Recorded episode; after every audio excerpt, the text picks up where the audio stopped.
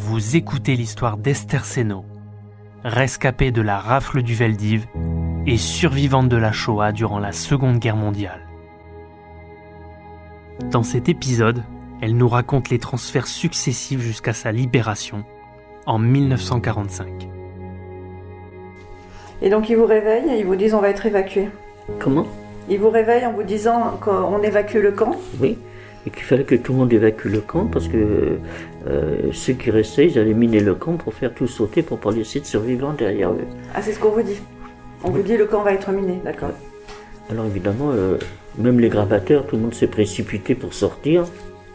Parce que vous savez, tant que vous n'êtes pas mort, on a toujours l'espoir. Bien sûr. Et puis finalement, ben, on s'est retrouvés sur les routes le 17 janvier 45 par moins 20 degrés. Et c'est ce qu'on a appelé la, la marche de la mort.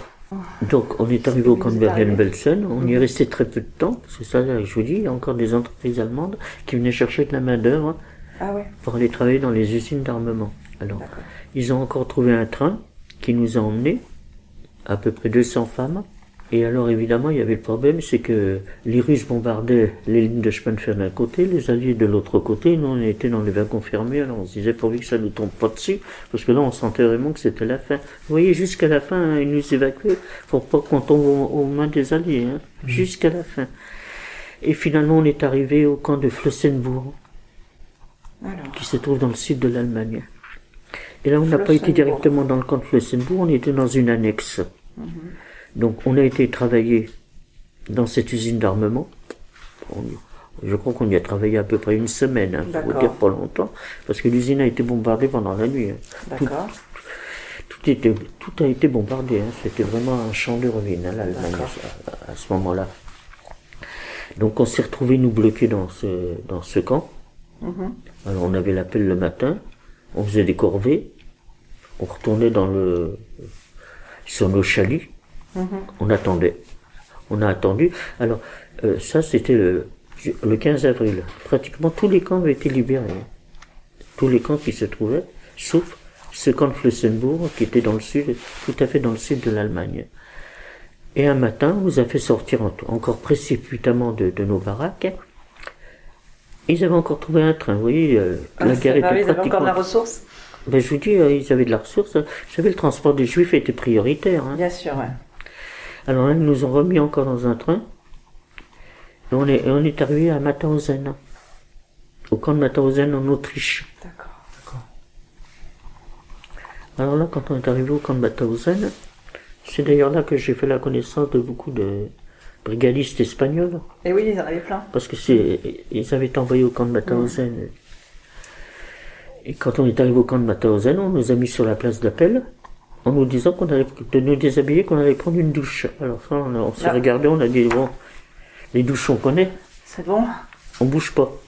Et alors à l'époque, on était, c'était plus les, les nazis qui nous gardaient, parce qu'ils avaient été envoyés sur le, sur le front, c'était, ils avaient euh, réquisitionné des personnes d'un certain âge pour garder les camps. Alors ils nous disaient, mais non, euh, c'est, des vraies douches, vous vous rendez compte, vous êtes couverts de vermine, il y a des épidémies, et ceci et cela, il faut absolument aller vous laver. On a dit, bon, bah, de toute façon, hein, on ne s'est pas lavé souvent, on continuera comme ça, et on est resté pendant des heures en disant, on bouge pas, si vous voulez, vous nous fusillez sur place, mais on restera debout à l'appel, on n'ira on n'ira pas aux douches. Et puis au bout de quelques heures, bah, ils nous ont propul- propulsés dans le bas du camp de Mauthausen, où il y avait deux, deux baraques vides. Ils nous ont mis là-dedans. Alors le matin, on avait l'appel comme si de rien n'était, mais on n'a jamais travaillé, on n'est jamais sorti de, de- de ce petit camp. Alors on avait une espèce de cour qui était entourée de barbelés là autour. Alors une fois que l'appel était terminé, ben, on allait du chalet à la cour se coucher par terre parce que à cette époque-là, au mois de mai, il faisait beau. Et on est resté là jusqu'au 5 mai 1945. Et le 5 mai 1945, on a eu l'appel le matin, c'était un samedi. Et là, je pouvais plus me lever. Ah bon? J- oh, j'en- pouvais plus. J'étais vraiment arrivé au bout du rouleau. hein, là. Et j'avais mon amie Marie, là, vous savez, cette dame Oui que je vous ai... Elle était je- toujours avec vous? On, on s'est jamais quitté, on a, été on a été les deux seuls à revenir de... C'est vrai. Et elle m'a fait sortir de force, le matin. Et puis après, je suis retourné me coucher. Et à une heure de l'après-midi, on est sorti dans la petite courette qu'on avait devant la baraque, et puis on a vu le drapeau blanc qui était sur la forteresse de Mauthausen. Donc les Allemands étaient partis le 5 mai, et avaient ouvert les portes en disant qu'ils allaient revenir, et toujours pareil, miner le camp, euh, fusiller tout le monde, enfin bref, comme ils avaient l'habitude de le dire. On a vu descendre les, les prisonniers, là, vous savez, avec leur, leur pyjama rayé, qui descendaient vers nos baraques en disant ne restez pas là, les Allemands vont revenir, ils, ils, ils vont tuer tout le monde, euh, ne restez pas dans vos baraques, puisque c'est là qu'ils vont arriver. Alors, allez vous cacher. Bah, cachez-vous. Alors finalement, euh, Marie, elle me dit, écoute, on va pas rester là, on va, on va puisque c'est les portes sont ouvertes, on va s'en aller. Alors on est parti à une dizaine de femmes. On est, on est sorti du camp, donc, euh, vers une heure de l'après-midi, à une dizaine de femmes. On a commencé à marcher dans un, chemin, euh, on a trouvé, on voyait au bord du Danube, vous voyez. Là. Mm-hmm. Puis on a marché, on n'a pas marché longtemps, on a peut-être fait un kilomètre, pas plus. Et on est arrivé dans une clairière. là, il y avait un bâtiment, c'était un ancien couvent qui avait été transformé en hôpital militaire pour les SS qui avaient été blessés au front. Mhm. Et devant la porte du couvent, il y avait des prisonniers de guerre français qui étaient là, enfin en tant que prisonniers de guerre, et qui servaient dans l'hôpital. Euh, enfin, vous voyez, euh, ils étaient devant la porte de ce couvent parce que on voyait, il y avait une nationale au loin, on voyait euh, comment ça s'appelle, des engins militaires qui circulaient. Vous savez, des engins militaires qui sont euh, camouflés, on ne sait pas si, de quelle nationalité ils sont. Mhm. Et oui, ils les regardaient défiler, vous voyez, ils étaient là, les bras croisés. Et puis, euh, quand ils nous ont arrivé, on est tombé, là, on n'a pas pu aller plus loin, ils nous ont donc ramassés. Ils nous ont emmenés dans leur baraque qui était dans le fond du jardin de ce couvent. Ils ont essayé de nous nourrir, il n'y a plus rien à avaler. Hein. Et alors, le 8 mai, les Allemands ont fini par capituler. Hein. Donc euh, les Américains ont occupé euh, cet hôpital. Alors les, Français ont été les trouver en disant on a récupéré quelques femmes qui sont en train de mourir, on ne sait pas quoi faire. Alors la chance qu'on avait, c'est que dans toutes les armées, il y a des médecins militaires. Donc ils sont venus nous récupérer. Des médecins militaires américains? Oui. D'accord. Ah ben oui, puisque le 8 mai, les, mhm. Allemands ont capitulé. Donc ils ont occupé l'hôpital. Et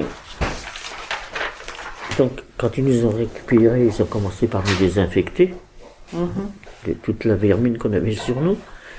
Euh, ensuite, euh, on a pris une douche et ils nous ont pesé. Je faisais plus de 32 kilos. Il était, temps que ça se termine. Ah et puis après, ben, quand euh, ils ont vu dans l'état de l'été, ils ont fait des, des examens un peu plus approfondis, on avait attrapé le typhus parce que les deux baraques dans lesquelles on nous avait mis à Mauthausen, c'était l'ancienne infirmerie. Quand il y avait des malades euh, dans le camp de Mauthausen, ils les descendaient là. Mais quand on est arrivé, ils n'avaient pas désinfecté les baraques. Donc on s'est trouvé bloqué dans cet hôpital pendant trois semaines. Donc on a été soigné par les médecins. Et puis quand on était à peu près à vous dire tenir debout, si on peut dire, on a été rapatrié sur Paris en avion.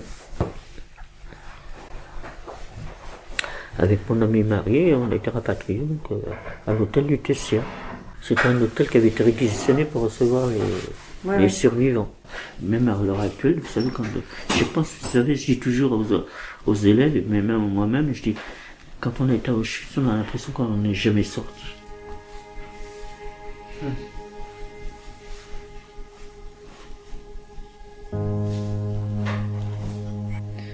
Vous avez laissé une part de vous Pas seulement une part. Hmm. C'était une partie de l'histoire de Esther Senot, rescapée de la rafle du Veldiv et survivante de la Shoah durant la Seconde Guerre mondiale. L'entretien complet de 1h30, où les autres chapitres sont disponibles sur l'indépendant.fr dans la rubrique podcast. L'Indépendant souhaite remercier chaleureusement Esther Senot et son fils de nous avoir accueillis afin d'enregistrer son histoire pour perpétuer ce devoir de mémoire.